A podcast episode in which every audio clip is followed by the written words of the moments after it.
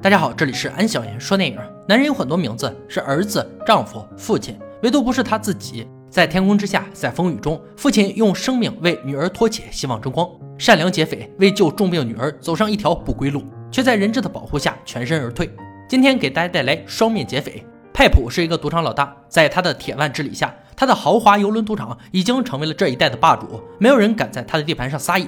能有今天的成就，派普必然不是泛泛之辈。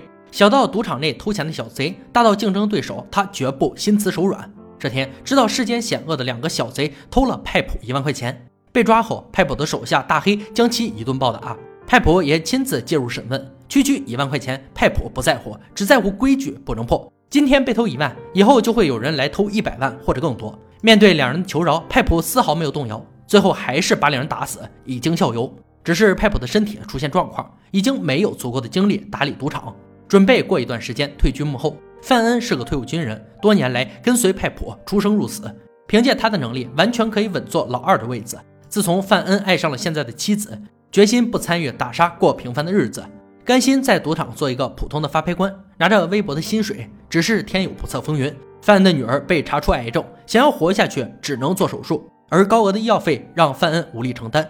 为了省下一笔支出，他甚至不舍得为自己买一包烟。就算是这样，女儿医药费已经拖欠一个月，如果无法补齐费用，将停止治疗。就在这时，赌场的同事莱克找到他。莱克刚来赌场几个月，就发现派普参与洗钱。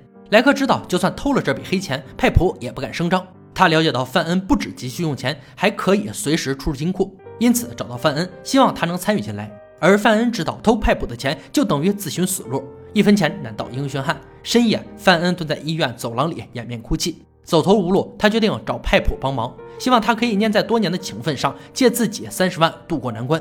没想到派普死守自己的规矩，不做赔本买卖。根据范恩现在的工资，他无力偿还。范恩最后的希望破灭了，大骂派普无情无义，最终被派普的保镖大黑痛扁一顿后开除。范恩感受到人情薄如纸，凡事要靠自己。他主动找到莱克，决定加入他的计划。为了万无一失，莱克又找来两名同伙。但丁有枪，米奇有车，抢劫小队就此成立。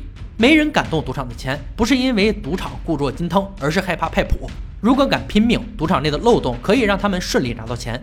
看管金库的保安每天会在三点二十五准时去喝咖啡。范恩和但丁负责进入金库拿钱。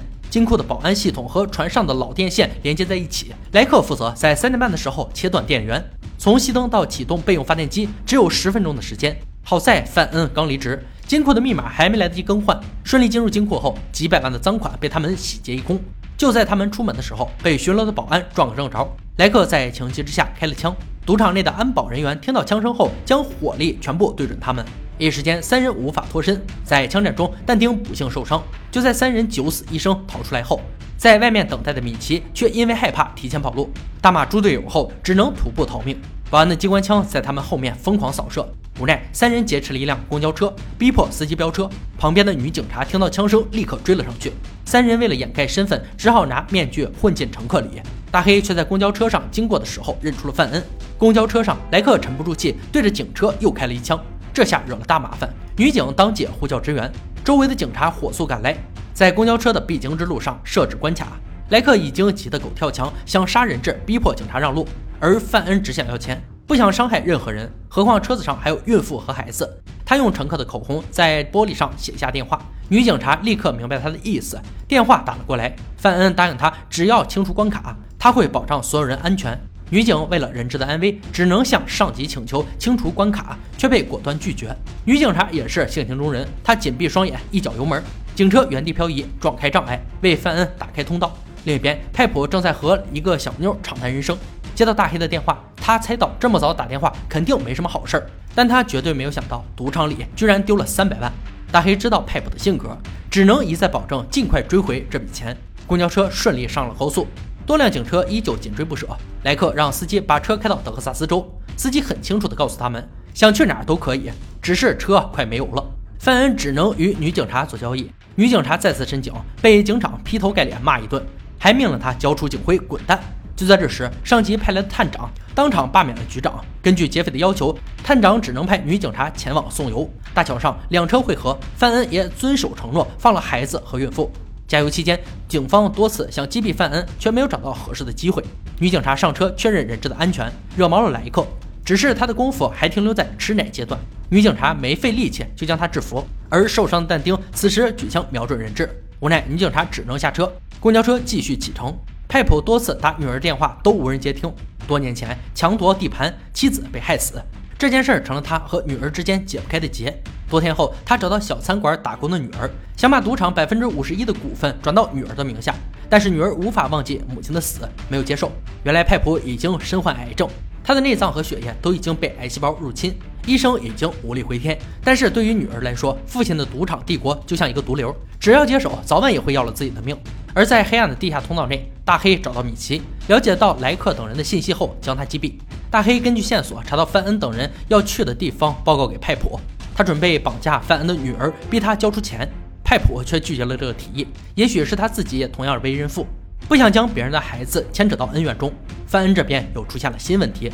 但丁的伤势越来越重，车上唯一懂点医术的人还是个刚毕业的兽医。如果再得不到专业的救助，但丁的小命就快结束在车上。就在这时，警局探长打来电话，愿意送医疗用品前来救助，前提是探长要亲自和他们见面。不久后，两车交汇的时候，探长带着急救药跳上公交车，兽医把一针止痛药打进但丁的体内。几秒钟后，但丁脖子一歪，断了气儿。这时，探长将一部手机丢给范恩，电话那头是派普。他不想再计较范恩的错，希望他杀掉莱克，把钱交到探长，并回到赌场工作。范恩女儿治病的钱也会给他准备好。其实多年来，派普一直很欣赏范恩的能力，可是没有人比范恩更了解派普。他不相信派普因为他而破例，所以拒绝了派普的提议。原来探长也是派普的人，刚在镇定剂里面被混入毒药。莱克气急败坏，对着探长一顿拳打脚踢。还好范恩及时制止。探长现在的身份是警察，杀害警察他们会被满世界通缉。此次事件进一步发酵，新闻也全方位跟拍报道。探长被套上玩具熊的衣服丢下车，样子非常滑稽。探长的颜面扫地，伤害性不大，侮辱性极强。他气急败坏地命令手下用尽一切手段抓获劫匪。特警驾驶摩托车把催泪弹丢进车内。公交车瞬间乱作一团，司机的视线被烟雾遮挡，无法正常行驶，导致公交车左摇右摆，不得已只能减速。特警抓住这个机会跳上车顶，莱克只能对着车顶开枪，也无济于事。范恩上前猛打方向盘，几个特警被甩下车，没办法，警方只能铤而走险，一枪打爆车胎，车子瞬间失去平衡，在原地漂移后撞在柱子上停了下来，乘客不同程度受伤，莱克也被撞得晕头转向。他们已经被大量警察包围，为了不给狙击手可乘之机，范恩将窗户全部涂鸦。由于媒体跟踪航拍，探长不敢使用极端的手段。莱克已经被逼到丧心病狂，他用枪抵住司机的脑袋。如果警方再步步紧逼，司机就会命丧于此。范恩多次劝说，也没能让莱克冷静下来。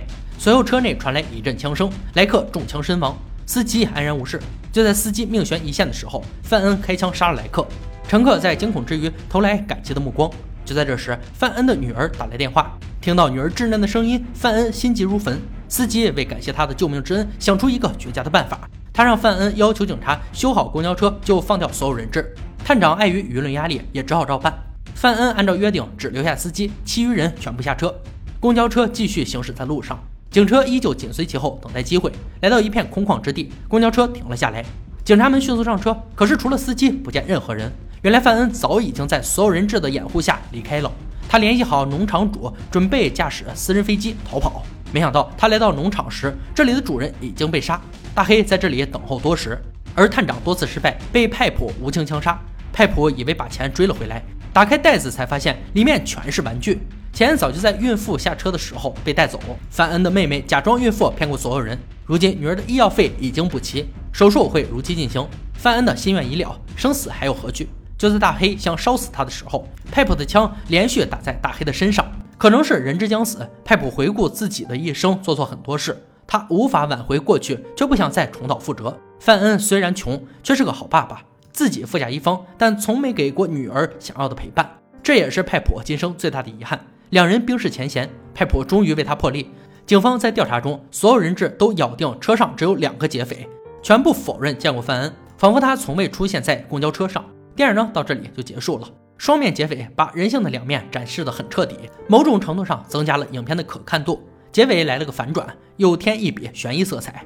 虽然有些角色设定有点生硬，但总体不垮。罗伯特·德尼罗宝刀不老，黑帮老大的形象深深刻在他布满皱纹的老脸，算是影片的压舱石，感觉像结合了他以往影片中的形象，正气、霸气、暖心。好了，今天也就到这里吧，我们下期再见。